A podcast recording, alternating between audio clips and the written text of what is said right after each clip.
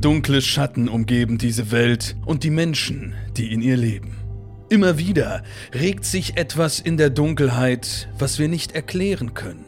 Wir nennen es Geist oder Dämon, doch handelt es sich dabei um etwas Reales oder nur ein Produkt unserer Fantasie? Wir tauchen heute in diese Welt des Mysteriösen ein und suchen die Wahrheit in Ereignissen, die sich so oder ähnlich zugetragen haben oder die doch nur Fantasie sind. Ich lade euch ein, mit mir hinter die Lügen und Verschleierungen zu blicken und gemeinsam einen Teil der Wahrheit zu finden.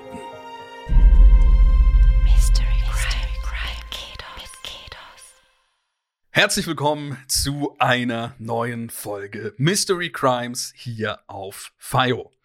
Meine lieben Zuhörer und Zuhörerinnen, ich wünsche euch vieles. Ich wünsche euch, dass ihr reich werdet. Ich wünsche euch, dass ihr schön werdet.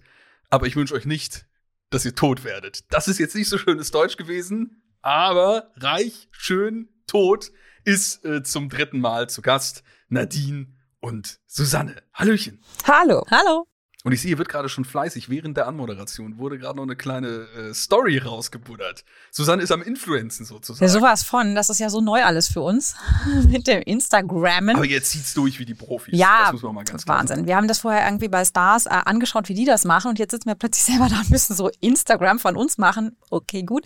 Aber hier bietet sich das ja an, weil, ne, mit so einem Profi und so und in so einem schicken Tonstudio, nicht im Keller heute mhm. bei uns Wo zu Hause. Ist der Profi? Sitzt, sitzt, sitzt er bei euch irgendwie da hinten im Dunkeln? Oder der Profi? Jetzt? Ja, du bist so bescheiden, Dominik. ja, ja, natürlich, natürlich. So sieht's aus. Auch heute gibt es natürlich wieder drei Fälle, drei Geschichten, bei denen wir rumrätseln, sind die denn wahr oder eher so ein bisschen im Lügenbereich anzusiedeln. Natürlich alles auch immer so ein bisschen überdramatisiert von unserer Redaktion. Bevor wir aber heute mit den Fällen loslegen, ist uns eigentlich sogar gemeinsam aufgefallen, ja, als wir so nochmal ein, eure komplette Biografie durchgegangen sind. Das haben wir vorher zwischen, zwischen den zwei Folgen, ja, sitzen wir uns immer hin und dann rede ich immer äh, mit meinen Gästen wirklich über das komplette Leben und nehme wirklich den ganzen Lebenslauf nochmal auseinander und versuche da möglichst viel rauszuziehen. Und da ist uns aufgefallen, wie seid ihr eigentlich zum Podcasten gekommen? Es war eigentlich ganz interessant. Es fing nämlich alles an mit einer einzelnen WhatsApp, die ich von Susanne bekommen hat, die da lautete, wir beide, ähm, wir haben jetzt übrigens einen neuen Job. Und ich habe das überhaupt nicht verstanden. Was sie, was will sie denn jetzt? Was, was meint sie denn damit? Wie, wie neuer, neuer Job? Meint sie jetzt mhm. sich und mich oder wie? Bis ich das gecheckt habe, okay, ja, ich glaube, sie meint wirklich sich und mich, aber was soll das denn sein? Wir haben ja beide einen Job. Ähm, dann habe ich sie angerufen und meinte, ja, du, du, wir, wir machen jetzt Podcast. So, ah, ah ja, nee, klar, wir machen jetzt Podcast, logisch. Ja, und dann kam das so, ähm, dass wir tatsächlich Podcast machen. Also wir sind von einem ehemaligen Kollegen ähm, angesprochen worden. Aus unserer Volontärszeit. Mit dem wir zusammen volontiert haben bei einem großen Privatsender hier in München. Lifestyle-Themen.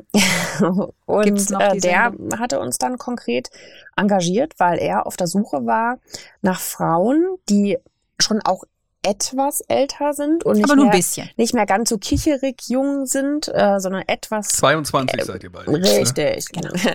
etwas gestanden. Wenn wir es auf zwei aufteilen, kommt es ungefähr. naja.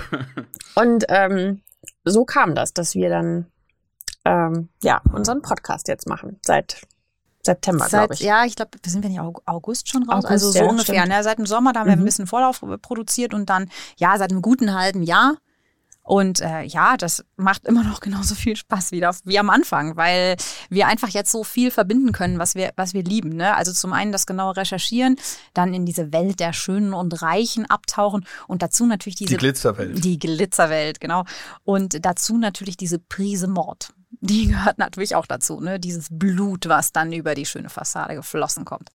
Wie war das bei euch denn eigentlich mit der äh, Themenfindung, dem Genre beim Podcast? Stand da direkt äh, fest, dass, also das haben wir, glaube ich, auch schon angerissen ähm, in der ersten Folge mit euch gemeinsam, aber habt ihr euch zwischendurch überlegt, wir machen einen klassischen Laber-Podcast oder so. Nee, Weil ich merke ja schon, äh, das habe ich auch schon gemerkt, ihr habt ja super viel zu erzählen, ihr habt ja auch schon einiges gemacht, äh, wo man wahrscheinlich auch irgendwie noch 20 Bücher mitfüllen könnte. Also das Genre war, war sozusagen vorgegeben. Also, also True Crime. konkret dafür mhm.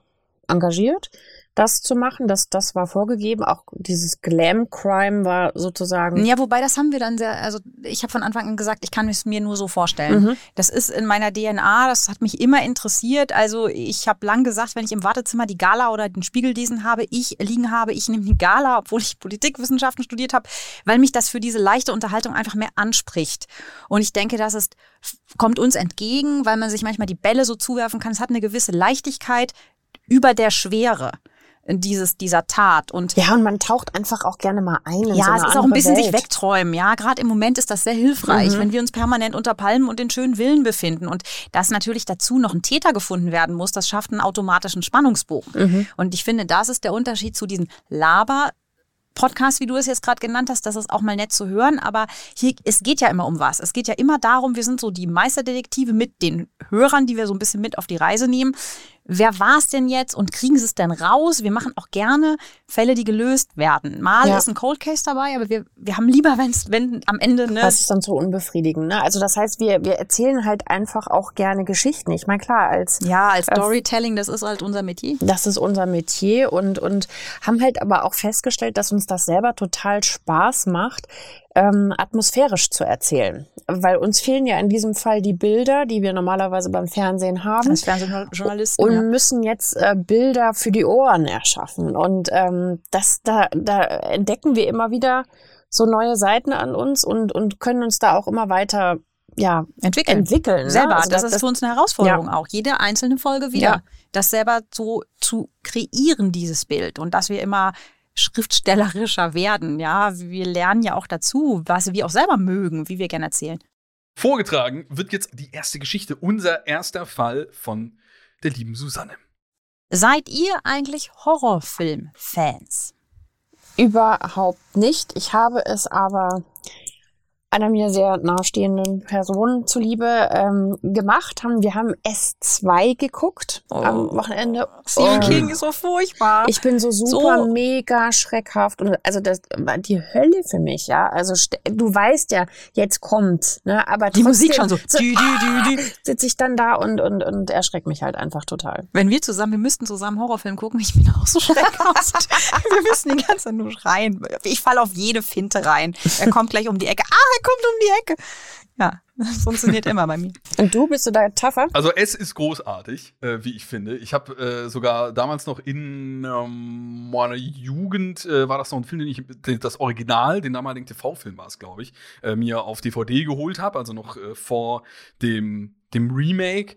Und äh, ich hatte da schon so, also ich hatte auch so diese typische Phase, wo man sich irgendwie gemeinsam getroffen hat, um irgendwie Horrorfilme anzuschauen. Dann ist man heimgelaufen und hatte irgendwie einen Bammel vor dem Herrn und liegt dann auch noch irgendwie im Bett wach und so weiter. Äh, das wurde natürlich irgendwann weniger. Ich mag Horrorfilme immer noch mega, komme aber äh, absolut nicht äh, irgendwie dazu, die zu schauen. Also äh, zum einen, weil es ja doch also es ist nicht so das Filmgenre, das ich gerne allein schauen würde, nicht weil es um die Angst geht, sondern weil auch die Hälfte des Spaßes dann irgendwie. Ja, du willst das Mädchen nehmen, die haben, die dann schreit. So sieht's doch aus. Ja, das äh, irgend, irgendjemand muss schreien. So, das reicht mhm. dann auch schon. Nee, aber weil wir dann natürlich sich gemeinsam gruseln, das macht irgendwie äh, eine ganze Ecke mehr Spaß. Man würde jetzt auch nicht zwingend irgendwie allein Geisterbahn fahren wollen oder so. Das ist mhm. irgendwie, da geht ein bisschen was verloren. Ebenso wie eine Komödie, finde ich, alleine halt deutlich langweiliger ist, als wenn man gemeinsam lachen kann. Das sind so ja, das mhm. äh, zwei, zwei äh, verschiedene ähm, Enden, finde ich, des, eines ähnlichen Stranges. Deswegen würde ich gerne wieder mehr machen. Mag ich eigentlich auch grundsätzlich. Brauche ich jetzt auch nicht die ganze Zeit, aber sonst äh, finde ich es in Horrorfilmen sehr cool, weil es halt auch so eine Grenzerfahrung sein kann. The Ring zum Beispiel. Oh Gott, ja, ja das Riesending. Klassiker. Wenn du den geguckt hast, dann. Jetzt bin ich mal gespannt, wie du zu deiner Geschichte kommst. Mm, am Anfang lief alles wie am Schnürchen. Er hatte das Skript und die Technik, er hatte die Crew beisammen, ihm stand nun nichts mehr im Weg, sein erstes Herzensprojekt endlich zu realisieren. Sascha Wolf von der Deutschen Film- und Fernsehakademie Berlin als der wohl vielversprechendste Jungregisseur des Jahres 1970 gefeiert, hatte sämtliche Fördergelder erfolgreich kassiert, um aus einem kleinen Studentenfilm mit Pappmaché-Monstern einen richtigen Horrorfilm zu machen. Mit echten Spezialeffekten, aufwendigen Kostümen und umwerfenden Schauspielern. Ausnahmetalente, allesamt. Natürlich war das nicht einfach so passiert, es hatte ihn unzählige rauchgeschwängerte Abende in den Hinterzimmern Westberlins gekostet. Wolf musste sich den Mund fusselig reden und mehr als einmal zu tief ins Glas schauen, um sein Gegenüber von einem Drehbuch zu überzeugen, das er wie besessen in einer einzelnen Nacht runtergeschrieben hatte und von dem er so überzeugt war wie von sich selbst. Und siehe da, selbst Caroline Kretschmer, der aufgehende Star des deutschen Theaters, war nun mit an Bord. Es konnte losgehen. Am 7. März 1971 machten sich Wolf und seine Crew auf zum ersten Location-Dreh an der Nordseeküste. Es war alles gut vorbereitet. Ein Scout hatte beinahe sechs Monate lang mit der Recherche zugebracht, war von einem Küstenörtchen zum nächsten gefahren, nur um am Ende mit Neven ein süßes, verschlafenes Nest zu finden, die perfekte Location. Zwischen Wilhelmshaven und Emden schmiegte sich Neven an einen schmal zulaufenden Strand, der aussah wie Marschland. Es gab keine Attraktionen dort außer das Meer. Es gab Menschen abseits der Großstadt. Fischer und Handwerker, Hausfrauen mit pausbäckigen Kindern und einen Galeristen, der ganzjährig maritime Kunstwerke ausstellte, die sich kaum voneinander unterschieden. Es wohnten wenige dort, vor allem ältere Menschen. Der Ort bot Wolf genau das, wonach er gesucht hatte. Eine unaufgeregte Kulisse, authentisch und unberührt. So kam man nicht in Gefahr, mit den ansässigen Anwohnern anzuecken oder im schlimmsten Falle sogar Verträge aufsetzen zu müssen. Die Crew kam spät, aber ausgelassen am 7. März in der Hotelgastwirtschaft die drei Möwen an. Caroline Kretschmer und ihre Kollegin waren beschwipst von der Fahrt. Sie hatten im Auto auf ihre erste Filmrolle angestoßen.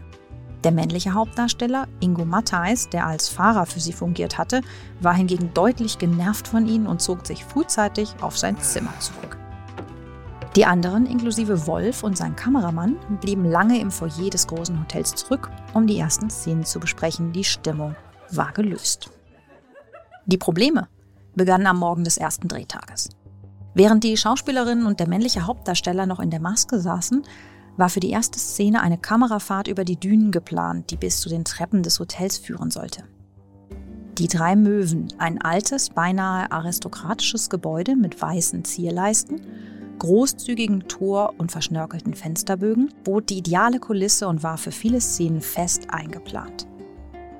Als sich beim Schwenk mit dem Kran eine der Kameras plötzlich aus ihrer Verankerung löste und auf den Parkplatz stürzte, kam zwar niemand zu Schaden, aber der Schreck war groß. Es folgte eine Drehpause, noch bevor es überhaupt losging. Die Kamera musste umständlich ersetzt werden. Obwohl Wolf ungehalten war und vor allem seinem Kameramann die Schuld daran gab, nahm der Rest der Crew den Vorfall noch auf die leichte Schulter. Erst als später am Tag auch die Tontechnik Probleme machte und es zu erneuten Verzögerungen kam, murrten allmählich auch andere aus dem Team. Man einigte sich auf Szenen, die später mit Musik unterlegt werden würden. Die einen zeigten sich zerknirscht, die anderen gelassen. Unfälle passieren eben, hieß es. Am frühen Morgen des 9. März meldete eine Maskenbildnerin den Diebstahl aller Schminkutensilien. Zwei große Taschen sowie eine Schachtel mit Perücken waren auf unerklärliche Weise verschwunden. Die Schauspielerinnen mussten also improvisieren. Gegen Mittag des gleichen Tages versagte erneut der Ton und auch wenn alle verfügbaren Kabel ausführlich geprüft wurden, schien der Fehler in den Aufnahmegeräten selbst zu liegen. Beim Abspielen war ein merkwürdiges Rauschen und Knistern zu hören. Es klang, als hätte jemand die Mikrofone in einen Kamin gesteckt. Man orderte einen schnellstmöglichen Ersatz, der allerdings erst spät abends in Neven eintraf. Zwischen dem 10. und 12. März kam es zu mehreren kleineren und größeren Unfällen. Defekte Kabel, herabstürzende Lichter, erneute Tonausfälle, die allmählich zu größeren Spannungen innerhalb der Crew führten. Wolf stritt sich häufiger und lauter mit verschiedenen Teammitgliedern, es kam zu Beleidigungen. Am 13. März gerieten Kretschmer und Matthijs heftig aneinander. Was mit einer vermeintlichen Lappalie begann, endete mit einer saftigen Ohrfeige, für die sich die Schauspielerin später am Abend entschuldigte.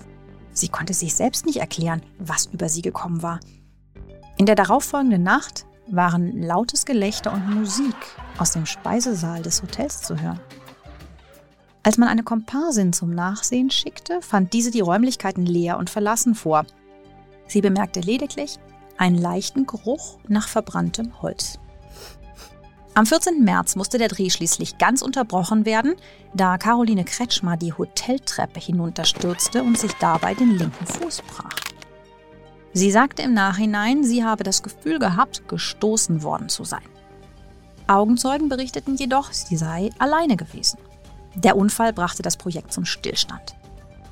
Nach einem Tag voller hitziger Diskussionen beschloss Sascha Wolf, seine Filmcrew vorläufig von Neven abzuziehen, um das weitere Vorgehen von West-Berlin aus zu planen. Die Neuplanung dauerte zwei Monate.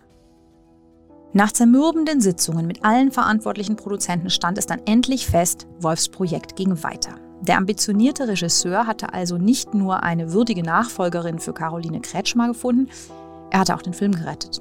Nach langem Hin und Her und einem Wechsel vieler Crewmitglieder, inklusive des vermeintlich unfähigen Kameramanns, der nur unbrauchbares Material produziert hatte, traf die Filmtruppe um Sascha Wolf am 10. Mai 1971 gegen späten Abend erneut in Neven ein. Dort fanden sie statt der Hotelgastwirtschaft die drei Möwen allerdings nur eine vollständig niedergebrannte Ruine vor. Eine Recherche ergab, dass die drei Möwen bereits 1921 bei einem Brand zerstört wurde. In den späten 40er Jahren hatte dort eine Bankfiliale eröffnet, die 1951 ebenfalls einem Feuer zum Opfer gefallen war. 1967 hatte ein französischer Investor das Gelände gekauft, um das Hotel nach alten Plänen aufwendig und originalgetreu wieder aufzubauen. Die Hotelgastwirtschaft öffnet zwei Jahre später erneut ihre Tore. Am 16. März 1971, zwei Tage nach Abzug der Filmcrew um Sascha Wolf, entstand aus ungeklärten Gründen im Speisesaal des Hotels ein Feuer, welches im weiteren Verlauf das ganze Gebäude erfasste.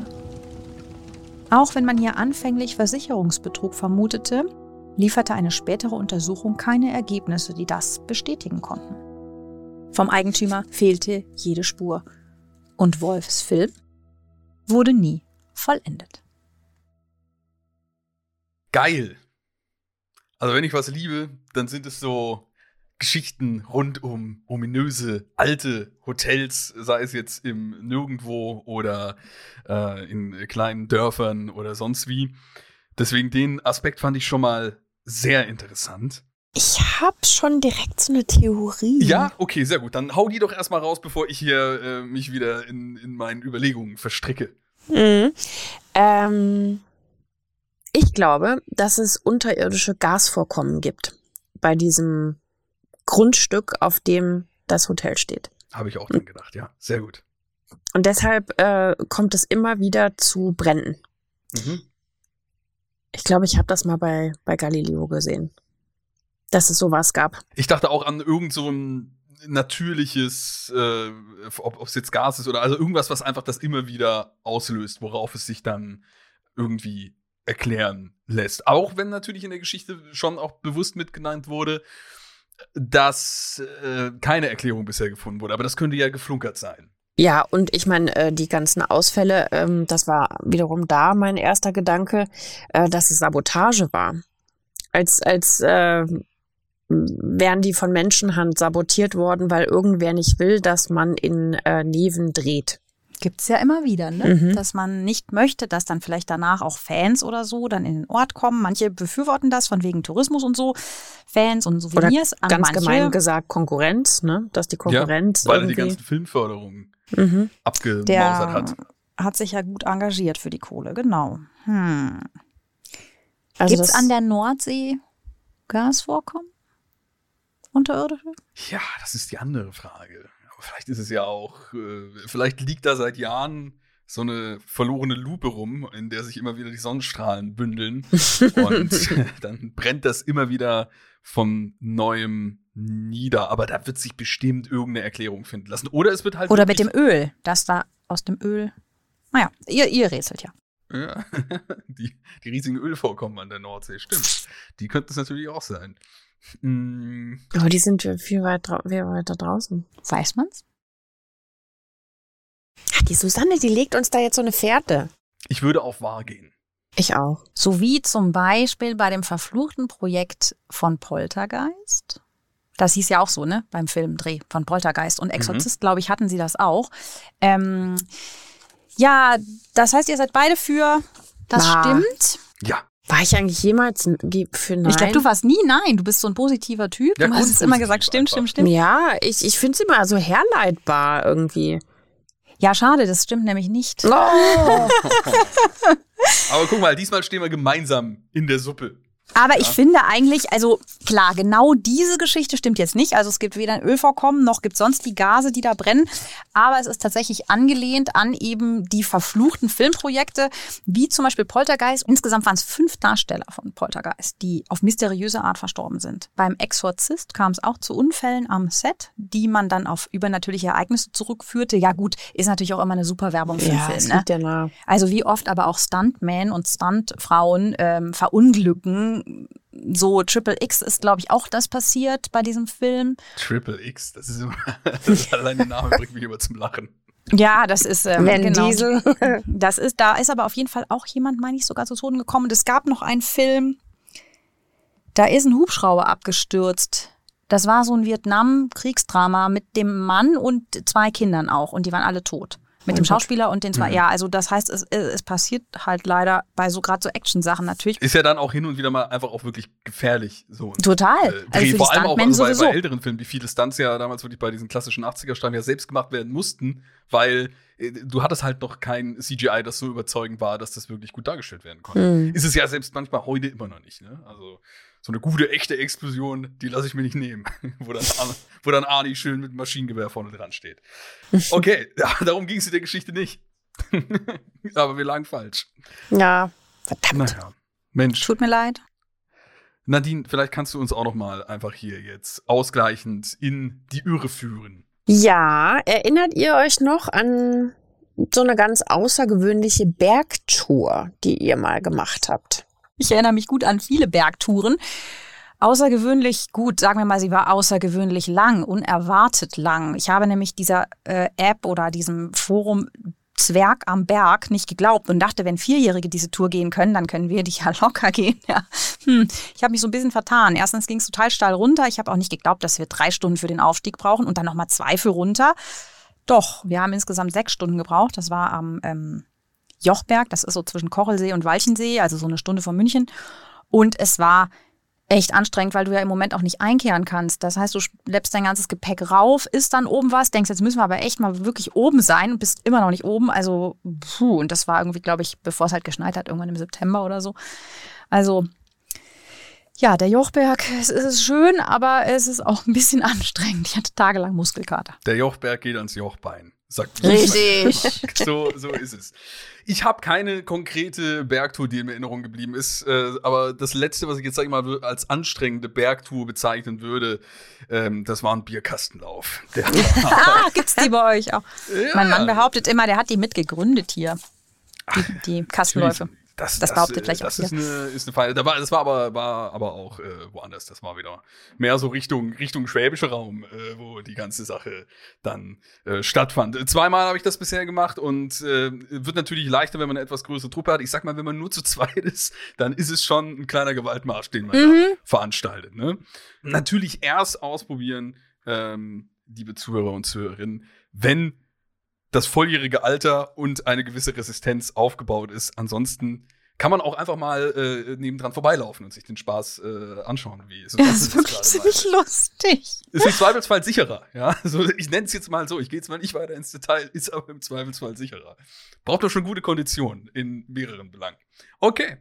Ich entführe euch aber nicht in die Allgäuer Berge, sondern wir gehen ganz weit weg und ganz hoch hinaus, äh, nämlich in Richtung Mount Everest. Morris Wilson war 35 Jahre alt und litt an der Krankheit Tuberkulose. Seine Lungen waren bereits stark betroffen. Er hatte mit schweren Hustenanfällen, oftmals Fieber zu kämpfen. Um die verschiedensten Ärzte zu finden, die ihm helfen konnten, reiste der Brite in die verschiedensten Länder. Seine Suche sollte unerwartet im Schwarzwald enden. Dort lernte er Franz Mehrlich kennen. Der behauptete, eine Lösung für die Krankheit zu haben. Seine Methode sollte Morris heilen, doch sie würde ihm nicht gefallen. Fasten und Beten. Das Fasten konnte Morris noch verstehen, aber das Beten? Morris war Atheist und konnte sich nicht vorstellen, dass achtmal am Tag Beten etwas bringen sollte. Doch er war verzweifelt und so stimmte er zu und wurde in das Kloster Büren im Norden des Schwarzwaldes aufgenommen. Bereits nach 35 Tagen Beten und Fasten schien Morris Körper tatsächlich den Husten und das Fieber überwunden zu haben. Die Ärzte bestätigten es ihm ebenfalls. Er war wieder gesund. All das musste tatsächlich Gottes Werk sein. Als Dank und zur Sicherheit blieb er noch eine Weile im Kloster und half morgens bis spät abends bei der Garten- und Küchenarbeit. Mittags las er Bücher und stieß auf etwas, das sein Interesse weckte. Es waren Berichte über die Mount Everest-Expedition von 1924 und von 1933. Mitglieder des Alpine Clubs, ein britischer Bergsteigerverband, versuchten als erstes den Mount Everest zu besteigen, doch die erfahrenen Bergsteiger waren verschwunden und nie wieder aufgetaucht. Der Berg schien unbezwingbar. Die meisten gaben bereits nach wenigen Tagen auf und die, die es angeblich weiter als 7000 Meter schafften, wurden nie wiedergesehen. Morris war fasziniert und voller Lebensenergie hatte er auf einmal eine Vision. Morris Wilson, der Brite, der allein fastend und betend den Mount Everest bezwingt. So wie er von Gott seine ursprüngliche Gesundheit zurückerhalten hatte, so würde Gott ihm auch die Stärke beschaffen, den höchsten Berg der Welt zu erklimmen. Er schmiedete Pläne. Morris wollte mit einem Flugzeug nach Nepal fliegen, um den Mount Everest von der nepalesischen Seite aus zu besteigen. Sein Vorhaben sprach sich schnell rum, auch die Presse berichtete darüber. Allerdings sollte ihm das die Reise deutlich erschweren. Denn Alpine Club bekam so ebenfalls Wind von dem Vorhaben, bei dem Morris Wilson aber kein Mitglied war. Wie sehe es denn aus, wenn nach zwei Expeditionen mit den erfahrensten Bergsteigern Englands ausgerechnet ein Neuling den Berg unversehrt besteigt? Und so ließ der Verband seine Kontakte in die britische Politik spielen. Infolgedessen bekam Morris keine Fluggenehmigung, doch er ließ sich nicht von seinem Plan abbringen und suchte andere Wege. Er war dazu bestimmt, diesen Berg zu bezwingen. Das wusste er. Nach allem, was er durchgestanden hatte, konnten ihn irdische Probleme nicht stoppen. Im März 1934 machte er sich als gehörloser Guru verkleidet auf den Weg nach Tibet, um den Berg von der Nordseite zu besteigen. Seine Begleitung bestand aus drei nepalesischen Helfern. Tewang, Tsering und Rinzing. Morris hatte unterwegs immer wieder große Angst davor, von der Polizei erwischt zu werden und zu scheitern. Nach Wochen erreichten sie das Rongpu-Kloster am Fuße des Mount Everest. Ein buddhistisches Kloster, wo die Menschen im Angesicht der gewaltigen Nordwand die oben wohnenden Gottheiten verehrten. Von hier aus machte sich die Gruppe auf den Weg, den Gipfel zu erklimmen. Aus den Berichten der Mount Everest-Expedition von 1933, die den Berg über die Nordwand besteigen wollte, wusste er, wo sich deren Zwischenstationen befanden. Als er im ersten Lager ankam, tobte ein heftiger Schneesturm und Morris war in seinem Zelt gefangen. Es war laut, der Wind jaulte, es klang manchmal wie Klageschreie sterbender Menschen. Der feste Stoff des Zeltes drückte sich immer wieder nach innen, sodass sich Angst und Panik in ihm breit machten, das Zelt könnte jeden Moment weggefegt werden. Er war gezwungen, seinen Versuch abzubrechen und zurück ins Kloster zu wandern.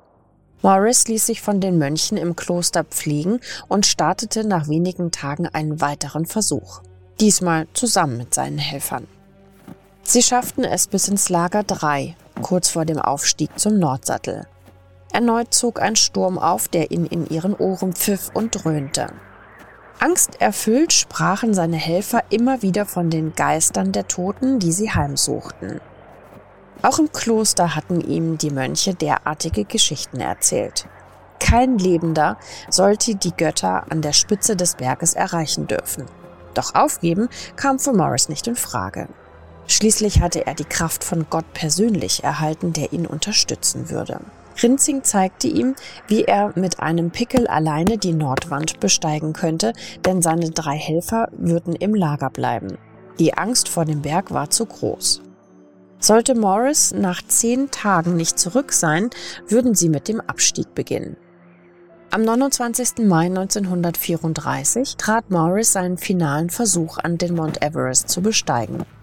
Dieser Tag sollte auch der letzte sein, an dem Morris Wilson gesehen wurde. Ein Jahr später fanden Bergsteiger in Lager 3 das Tagebuch von Morris, in dem er alles dokumentiert hatte. Der letzte Eintrag stammte vom 31. Mai 1934.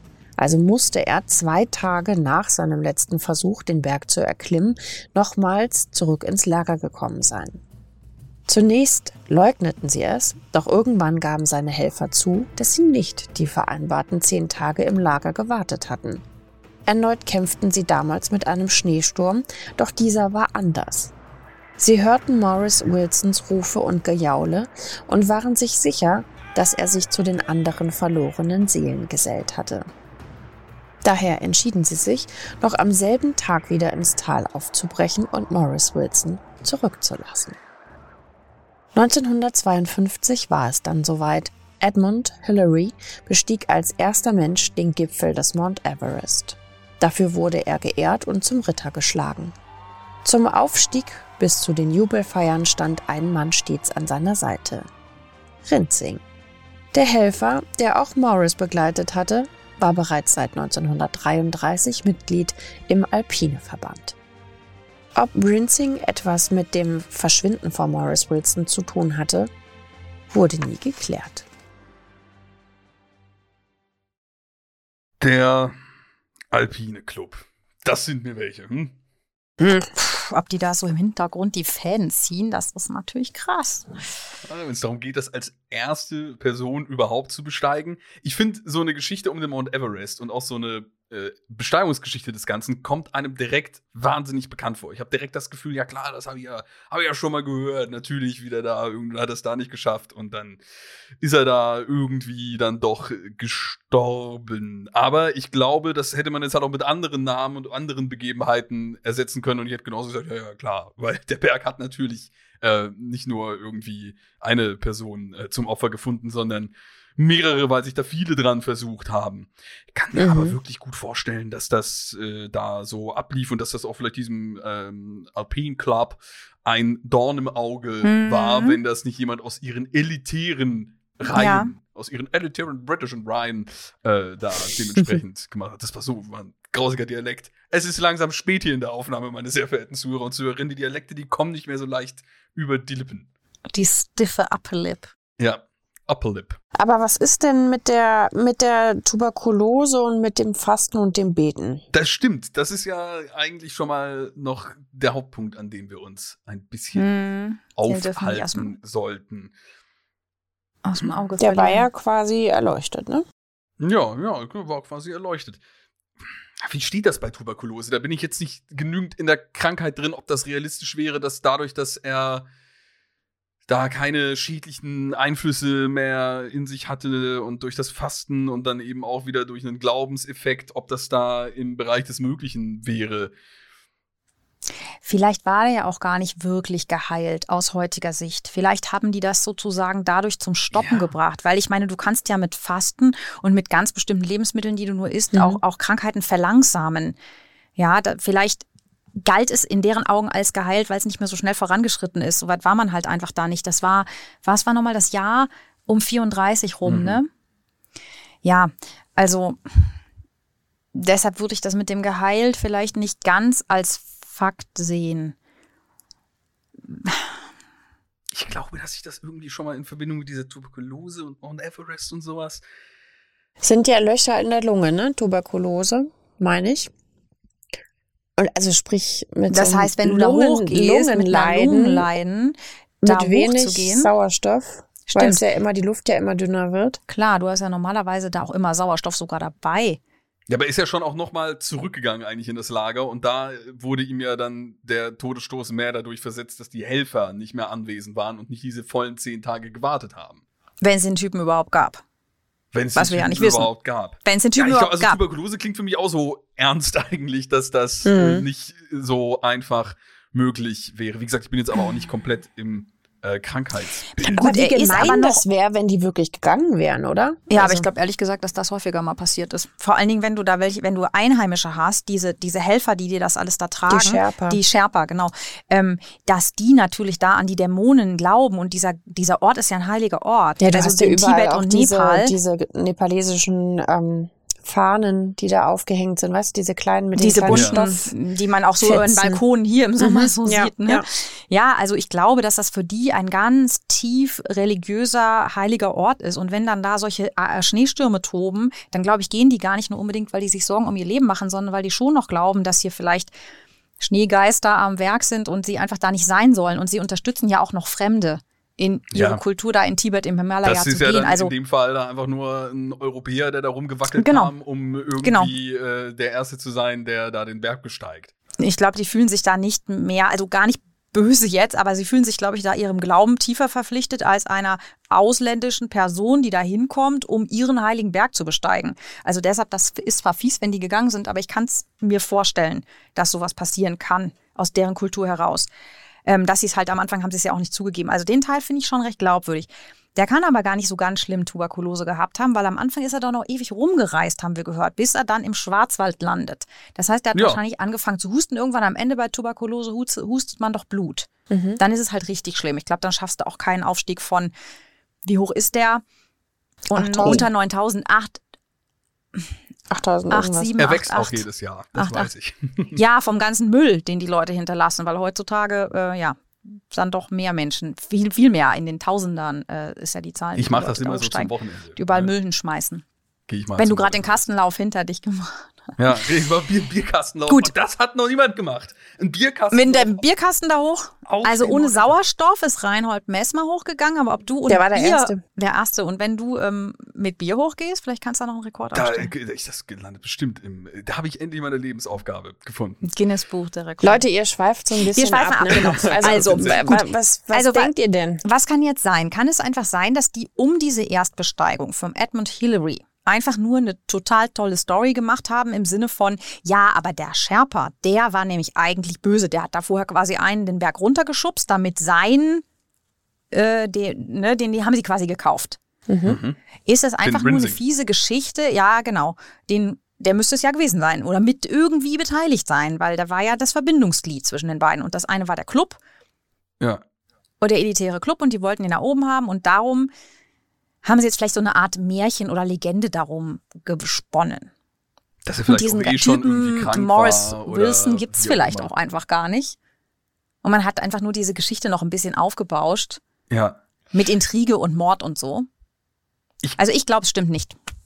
Also ich kann mir vorstellen, dass eben so eine Person, also ich glaube, der Part, der sehr wohl wahr sein könnte, ist, dass da jemand davor mit einem oder den gleichen Helfern, den gleichen äh, Sherpa, Sherpas? den Mount Everest besteigen wollte und dann am Ende die Person, die es geschafft hat, da irgendwie das mit der gleichen Gruppe war und dadurch vielleicht diese Theorien zustande kamen, ob da äh, irgendwie äh, dann dafür gesorgt wurde, dass die den früher verlassen. Also dass sowas, das, das, das ist, glaube ich, wirklich der realistischste ähm, äh, Bestandteil des Ganzen, dass da, egal aus welchen Gründen, ja, dass die einfach auch sagen müssen, wir müssen jetzt gehen, weil ansonsten gehen wir hier selbst drauf. Der Schneesturm mhm, ist einfach ja, zu krass. Ja. Oder äh, dass, es, dass es wirklich auch so Zeichen sind, die für sie mehr bedeuten, als dann jetzt im Zweifelsfall ähm, da jemandem beim Wochenendbesteigen zu helfen.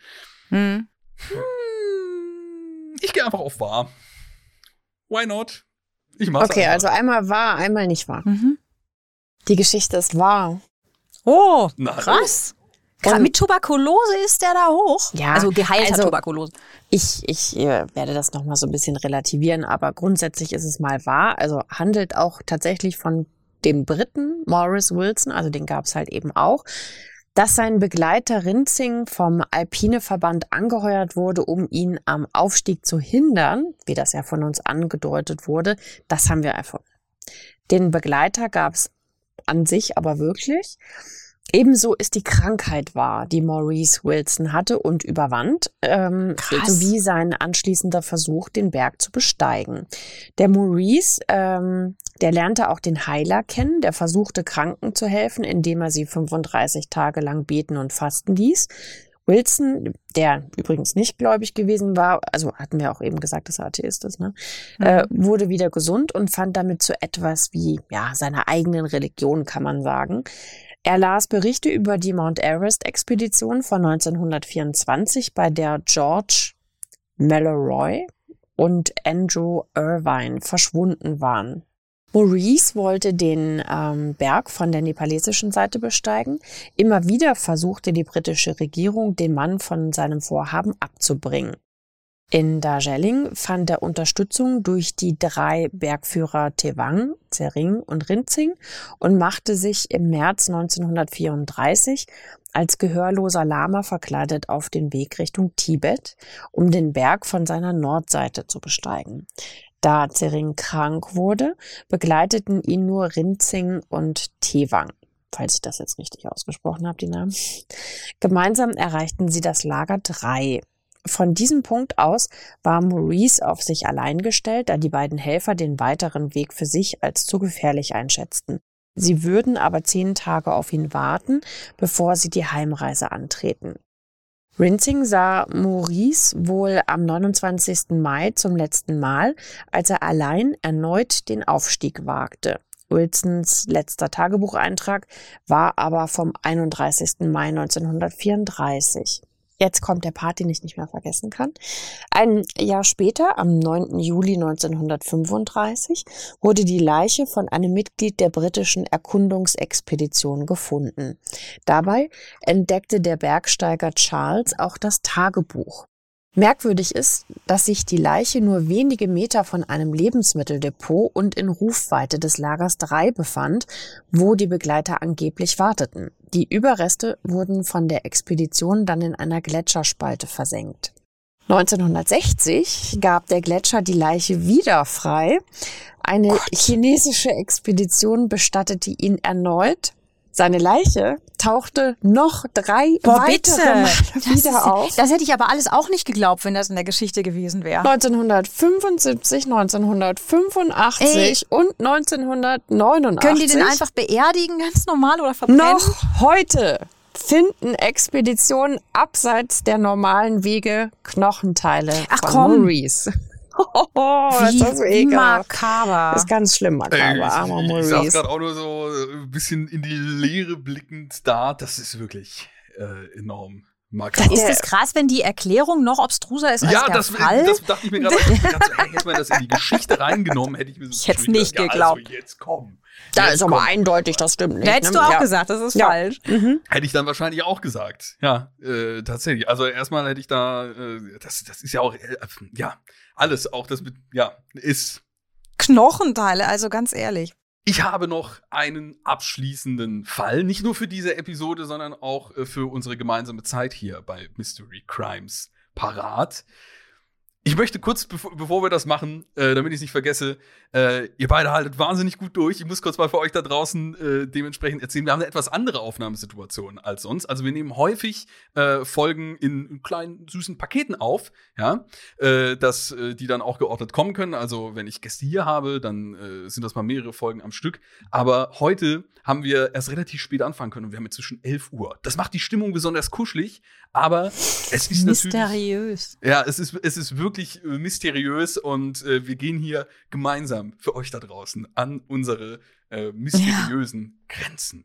Und wir gehen die Extrameile. Ja, ja die Extrameile ja, für euch auf den Mount Everest des Crime. Ich habe den Spruch immer gehasst, wenn das irgendein Chef gesagt hat. Heute jetzt müssen wir die Extrameile gehen. Aber jetzt tust du es gerade. Ja. Weil man dann aber auch meistens, glaube ich, wenn der Satz fällt, muss man sehr häufig, also Leute, die den Satz sehr häufig benutzen, bei denen ist das immer die Extrameile. Die ist so standardmäßig, mhm. ist die irgendwie so ein bisschen mhm. drin. Okay, ähm, ich habe ja schon mal gefragt, ob bei eurer Podcast-Aufnahme mal was Mysteriöses passiert. Jetzt würde ich das Ganze gerne noch mal so ein bisschen ausweiten. Und zwar, ob in eurer eigenen Wohnung, oder ich denke, man könnte auch Haus, ich weiß nicht, wie die Wohnsituation aktuell ist, ähm, ist da schon mal was Unheimliches passiert? Könnt ihr euch da an was erinnern? Ich, ich, ich, über, ich überlege gerade, also natürlich gab es so komische, unerklärliche Geschichten wie, dass an einem Tag, was weiß ich, drei Glühbirnen kaputt gehen, wo man sich schon denkt, so, das kann ja eigentlich gar nicht sein. Oh, letzte Woche hatten wir das. Der Fernseher ist mehrfach von alleine angegangen. Was? Ja, ich, Was? Schwö ich schwöre. Mehrfach. Und wir konnten uns das überhaupt nicht erklären, äh, weil wir Boah, jeweils dachten, da, der andere hätte das gemacht, ja. ja, und wäre einfach mal so weggegangen, ohne den Fernseher auszumachen. Ich war schon so latent genervt, so, hallo, kannst du mal Fernseher ausmachen? Schatz. Dabei war es der Poltergeist viel besser. Du schaust doch gar nicht zu. genau, und das ist dreimal hintereinander passiert. Aber nicht so, du hast halt ausgeschaltet, gehst weg und dann geht dieses blöde, was weiß nee. ich, da wieder an, der, oder ne, sondern der Receiver, sondern wirklich so. nach wir einer sind Zeit. nicht im Raum und es geht an. Bis wir dann festgestellt haben, ähm, dass wir ähm, eine neue Fernbedienung gekauft haben für so einen uralt DVD-Player. Wir hatten die weggeschmissen und haben jetzt so eine neue. Ähm, die alle Geräte bedienen. Ja, genau. Mhm.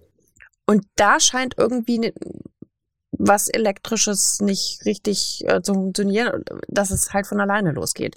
Und seitdem wir diesen DVD-Player einfach weg vom Strom genommen haben, ähm, passiert das auch nicht mehr. Aber das war richtig spooky. Das ist ja echt fies. Ging ja auch direkt mit Ton an. Ja. Ja, alles ja gut. Das ist dann ja. nochmal ganz anders. Das ist dann so richtig invasiv in die eigene mhm. Privatsphäre hinein, wenn plötzlich mhm. von irgendwoher irgendein Ton kommt. Yep. Hm. Ja, also ich habe ein bisschen gebraucht, bis ich ähm, ein Rascheln immer unter den Dachbalken, was dann immer kam, irgendwann zuordnen konnte, dass da höchstwahrscheinlich ein Vogel irgendwie von außen rein und dann da oben drin rumläuft und da ein Nest ah. baut. Aber bis ich das gerafft habe, war das schon unheimlich. Also sowas ist ja auch immer viel unheimlicher, wenn man mal alleine ja, übernachtet. Ne? Total. Ne? Und wenn es ganz still ist. Genau, und dann hörst du es halt auch anders und äh, dann dieses Knacken und dann dieses, diese Krallen da oh. auf diesem Holz. Hast du nicht an Mäuse gedacht? Ja, aber als allererstes habe ich tatsächlich an irgendwelche, also an irgendwas Fieses gedacht, also gar nicht so konkret. Aber Mäuse sind schon ziemlich fies. Ja, aber ich habe wirklich gedacht, oh Gott, ne, ich denke dann wirklich krasserweise als erstes an, da ist etwas Unerklärliches. Ne, ernsthaft? Ja. Ist das dein erster Gedanke? Ja, ich weiß auch nicht wieso. Ich glaube, weil eine Freundin mir mal so eine Horrorgeschichte von so Geisterwesen, die ist aber auch Asiatin, Chinesin, erzählt hat, wo sich ein, ein Wesen nachts auf sie draufgelegt hat. Daran muss ich immer als allererstes denken, wenn es so knistert und knackt. Und dann kamen Mäuse und dann irgendwann habe ich festgestellt, okay, wahrscheinlich baut ein Vogel da ein Nest und ich glaube, so ist es auch. Aber es ist auf jeden Aber Fall du bist fies. da nie mit einer Leiter da hochge... Das, das wäre viel zu hoch. Also ja. Also da kommt, glaube ich, auch keiner hin. Ich weiß auch nicht, wie wir das da wegkriegen sollen. Ähm, wahrscheinlich muss ich damit leben. Aber wir schlafen halt unterm Dach und es ist auch direkt da unterm Dach. Also dieses. Knacken und Knarzen und diese Krallen, das ist so eklig. Mhm. Auch selbst wenn ich jetzt weiß, dass es Tiere sind, finde ich auch nicht viel besser. Aber tatsächlich denke ich als erstes manchmal, so im allerersten Schreck, oh, jetzt ist der Geist da. Susanne, das ist eine ganz andere Seite von dir. Was du noch kennenlernst nach 20 Jahren. Ich finde das auch eine geile Assoziationskette. Nicht als erstes irgendwie an Mäuse oder an Vögel oder irgendwie sowas. Nein, der Dämon, da ist der wieder. Geil. Ja, okay. Schauen wir mal, ob wir auch irgendwie in die Richtung äh, mit der Geschichte gehen können. Vielleicht ist es ja auch wirklich ein brandgefährlicher Vogel, der da durch die Gegend scharrt. Der Feuervogel. Der brennt doch Aber jetzt ab. hau mal raus, jetzt bin ich mal gespannt. Es war ein trüber Mittwochmorgen. Die Sonne kam kaum durch den dichten Nebel. Ganz passend zur Stimmungslage von Thomas und seinen Eltern. Der Grund war der Termin, in dem sie saßen. Die Testamentseröffnung seiner Großtante Eva. Sie war vor ein paar Tagen durch einen schweren Sturz ums Leben gekommen. Thomas konnte es gar nicht fassen, dass er in diesem kleinen Raum mit altmodischen Ledermöbeln sitzen musste. Neben ihm seine Mutter, die mindestens genauso stark getroffen war.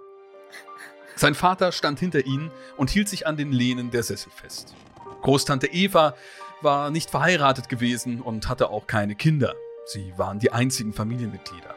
Hinter dem großen, fast schon zu modernen Schreibtisch saß Tante Evas Anwalt, der ihren letzten Willen vorlas. Sie hinterließ ein paar Bilder, ein Sparbuch und weitere Gegenstände, die Thomas Mutter bekommen hatte. Und auch Thomas sollte etwas vererbt bekommen. Doch damit hatte niemand gerechnet. Die Dreizimmer-Eigentumswohnung mitten in der Innenstadt sollte nun ihm gehören. Er hatte zwar ein sehr gutes und enges Verhältnis zu seiner Großtante, aber damit hatte er dennoch nicht gerechnet. Als er noch jünger war, hatte er viel Zeit in dieser Wohnung verbracht. Seine Tante gab ihm Nachhilfe in allen möglichen Fächern, brachte ihm das Klavierspielen bei und hörte ihm bei Themen zu, die er nicht mit seinen Eltern besprechen wollte. Aber gerade in den letzten Jahren flachte der Kontakt ab. Thomas hatte zu viel mit der Schule und dann der Uni zu tun und war mehr daran interessiert gewesen, sich mit Freunden zu treffen. Er hatte ein schlechtes Gewissen. Er musste sich eingestehen, dass er die tollen Momente in der Wohnung seiner Tante fast schon vergessen hatte, doch sie scheinbar nicht. Zum Abschied sagte sie immer, Nicht vergessen, egal was ist, ich bin immer für dich da.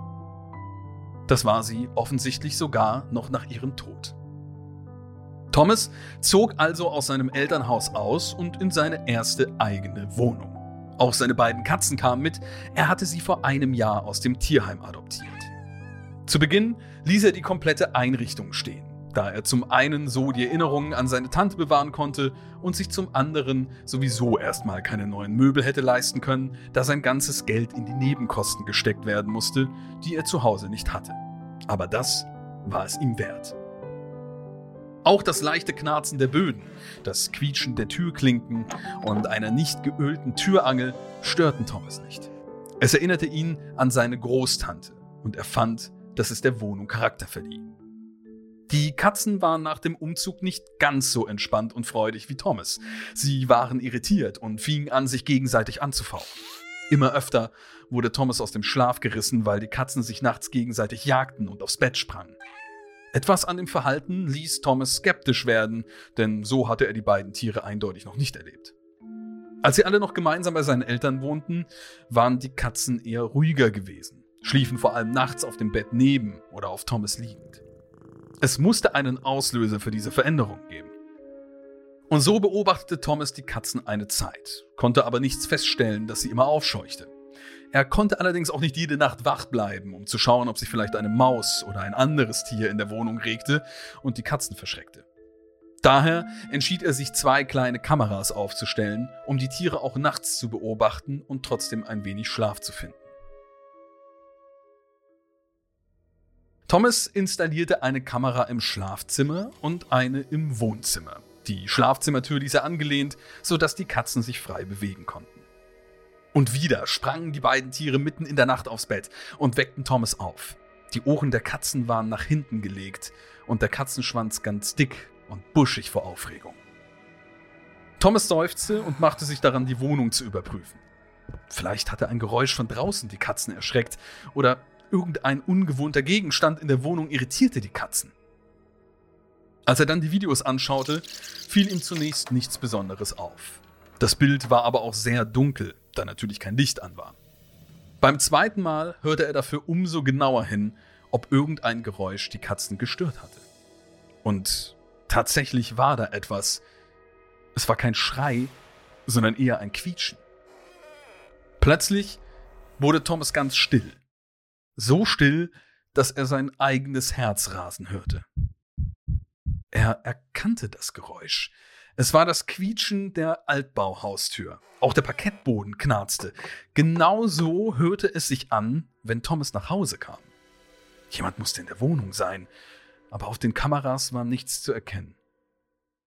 Er wurde kreidebleich und äh, zitternd bewaffnete er sich mit dem Kerzenständer seiner Großtante und checkte unter großer Panik alle Zimmer der Wohnung. Doch hier war niemand. Auch die Haustür war noch immer zugesperrt. Und selbst mit einem Haustürschlüssel könnte man von außen nicht reinkommen, da seine Schlüssel wie gewohnt von innen im Schloss steckten. Er betrachtete die Aufnahmen nochmals. Er schloss seine Augen, um sich nur auf die Geräusche zu konzentrieren. Er war sicher, dass er auch das typische Quietschen der Schlafzimmertür vernahm. Es war, als hätte jemand leise die Wohnung betreten, wäre ins Schlafzimmer gegangen und würde nun direkt vor dem Bett stehen. Danach hörte er auf den Aufnahmen seine Katzen, wie sie vom Wohnzimmer ins Schlafzimmer sprinteten und aufs Bett sprangen. Doch im Schlafzimmer war niemand. Es hatte sich doch nichts verändert. Die gerufene Polizei konnte weder im Haus noch an der Wohnung Spuren von Einbrüchen feststellen und zogen missmutig ab. Der Typ mit den zwei Katzen und den dicken Augenringen ist wohl ein bisschen verrückt. Hm. Hm. Es ging um Tiere. Also ja. die Assoziationskette kann jetzt wieder loslegen hier. Ich wusste gar nicht, dass Katzen ähm, auch ihren, ihren Schwanz dick machen können, wenn die aggro sind. Oh, ja. Doch, ich glaube, alle Tiere machen sich ja so ja, bei groß, Hunden so wie äh, bei Schwänen. Ich war letztens an so einem See und da haben sich die Schwäne so aufgeplustert und danach mhm. so gefaucht. Also ich glaube, die machen bei sich Hunden alle größer. wusste ich, dass, dass sie so Nackenfell aufstellen können, Vielleicht aber der Schwanz, das, das sagt mir nichts. auf äh, deinem Dachboden, Susanne. ich beobachte, welcher Vogel ein Nest gebaut hat, genau. Tja, hm, aber so richtig, also ja gut, er hat halt diese Geräusche gehört, aber es ist ja an sich jetzt nichts in dem Sinne passiert, passiert. Also er, er wurde ja nicht angegriffen oder sowas, ne? Also, dass man diese Geräusche hört, wie gesagt. Mir hat das eine Freundin genau so erzählt. Und jedes Geräusch in der Altbauwohnung, das war die erste Assoziation. Also klar, ich weiß nicht, ob das im asiatischen und chinesischen äh, Kontext irgendwie häufiger ist, dieses, dass man das wirklich für gegeben hält, dass Menschen, die da früher gewohnt haben, noch da sind, noch anwesend sind, die Geister dieser Menschen und dass man die eben auch hört und kommen und gehen hört. Also je älter das Haus, desto mehr Geschichte und desto mehr die Geräusche, die es auch speichert. Aber es ist ja nichts passiert, passiert. Ich glaube auch nicht, dass er sich das eingebildet hat. Es, es quietscht und knarzt ja immer in Altbauten. Ja, absolut. Weil auch alleine durch die Wärme und die Temperaturunterschiede ähm, das Holz halt arbeitet. Ja, irgendwie ist da auf, sind da auf jeden Fall schlechte Vibes am Start, ne? Sonst, sonst würden die Katzen ja auch nicht so aggro reagieren. Vielleicht sind die Vibes aber gar nicht schlecht, sondern einfach nur übernatürlich im Sinne von, sie können es nicht zuordnen, sie können es nicht riechen, aber sie spüren die Anwesenheit. Mhm. Dafür sind ja Tiere auch empfänglicher häufig, dass sie es erst merken, weil sie ich einfach. Ich bin da ja gar nicht empfänglich. Tja. ich ich finde das immer absurd. Ich finde find immer, das gibt irgendwie eine logische Erklärung dafür. Also im Sinne von, äh, ja, wie du gesagt hast, das ist alt, das, das lebt, das arbeitet und deswegen knarzt und äh, kreischt's. Und die Katzen kennen das möglicherweise nicht und werden deswegen aggro, weil also, sie es nicht zuordnen können. Ach, ich sag jetzt einfach mal, stimmt nicht. Einfach mhm. mal, um mit meiner Tradition zu brechen, weil ich jetzt ja immer nur okay. wahr gesagt habe. Also ich möchte, sagt, aber ich möchte nur betonen, natürlich kann das auch sein. Ja, ist, das ist super. Ich sage nein, aber es könnte auch ja sein. ähm, äh, klar gibt's Wohnungen, in denen es knarzt und du Katzen durchdrehen. Aber stimmt diese Geschichte mit den Komponenten? Ich glaube, es ist so eine Wasserader. Es stimmt nicht. Okay. Genau, also Ein beide, beide nein. Es stimmt nicht. Was wir nicht gemacht haben, ist gesagt, wie viele Geschichten stimmten heute schon und wie viele stimmten nicht. Wir könnten auch nach der Wahrscheinlichkeit gehen. Ja, aber da, da, da, passt die Redaktion schon immer an. Also es ist nicht immer so eine falsch, eine wahr und dann irgendwie sowas da. Ja, so habe ich jetzt kurz gedacht. Sind, Vielleicht hätte uns das geholfen. Dran. Das Muster habe ich auch sehr früh versucht zu erkennen. Das äh, Mist. ist nicht immer okay. so gut möglich. Also ich habe ja gerade also vorher also mal aus einem ganz bestimmten Grund erwähnt, dass wir natürlich Namen und Orte abwandeln, aber der Kern der Geschichte, um den es geht, ist natürlich immer wahr oder falsch. In diesem Fall ist aber gar nichts davon notwendig gewesen, denn diese Geschichte ist frei erfunden. ja! Juhu! Ihr beendet also euren Auftritt hier mit einem Sechser im Lotto und äh, gerade Nadine, für dich freut es mich besonders, weil du noch ja. mal quasi mit deiner Tradition gebrochen hast. Ja. Ja. ja. Und du lagst damit Gold. Und warum? Zu Recht. Ja, zu Recht. Ja. Zu Recht. So ja, ist es. So ist es. Da habt ihr wirklich hier noch einen guten Treffer, die äh, ganze Sache äh, ad acta gelegt. So. Ja. Da haben wir wirklich, äh, haben wir richtig was, richtig was geschafft. Ich habe das Gefühl, wir haben richtig was geschafft, gell? Äh, ja, ne? So jede, Kastenlauf. Jede, jede, Reise, wenn man auf den Mount Everest will, dann muss man auch zuerst in den Schwarzwald. Äh, so so, so sag ich jedenfalls genau. immer. Und noch einen guten Wurstsalat und dann äh, passt es schon. Vielen lieben Dank, dass ihr mit dabei wart. Ähm, Reich schön tot. Ja, wenn ihr da draußen Lust habt auf True Crime in der Welt der Reichen und Schönen, dann könnt ihr Nadine und Susanne auf allen möglichen Podcast-Plattformen zuhören, folgen und äh, natürlich auch auf Instagram. Ja. ja, genau. Wir kommen ja beide immer montags raus. Ihr, also du mit deinem Podcast und wir mit unserem. Und da kann man das sozusagen im Doppelpack hintereinander Perfekt. Da ist, da ist wirklich, äh, der Montagabend ist jetzt dann schon Gerettet. in Überspielfilmlänge komplett voll. Ja? Da muss man sich gar nicht mehr auf irgendein Fernsehprogramm oder so verlassen. Kann man einfach mhm. sagen, einfach gemütlich auf die Couch.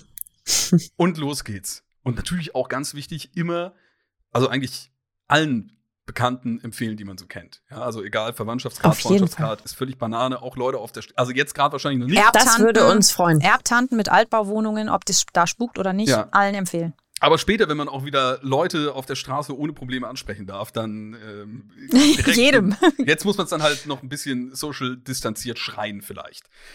Auf die Maske schreiben könnte man es auch. Das könnte man auch, ja. Wir übernehmen aber keine Anzeigen in diesem Fall für Ruhestörung. Okay. Wir sehen uns nächsten Montag wieder.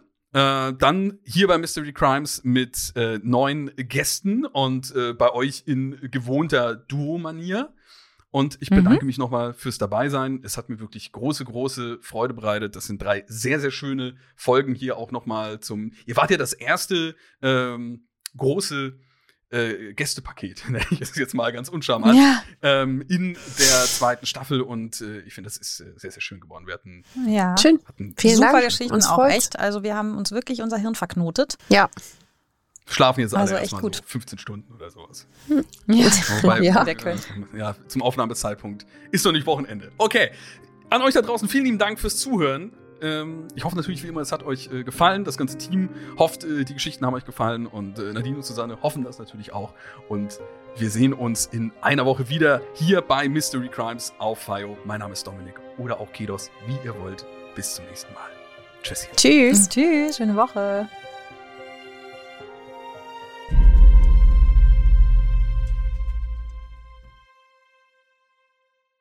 Produziert von Studio 71. Du möchtest noch mehr Stories of Crime hören? Dann hör doch mal in die zahlreichen anderen Fiction-Crime-Geschichten in unserem Kanal rein. Stories of Crime gibt es überall, wo es Podcasts gibt. Folge uns in der Podcast-Plattform deiner Wahl und verpasse keine neue Folge. Und wenn dir diese Folge gefallen hat, dann lass uns gerne 5 Sterne da.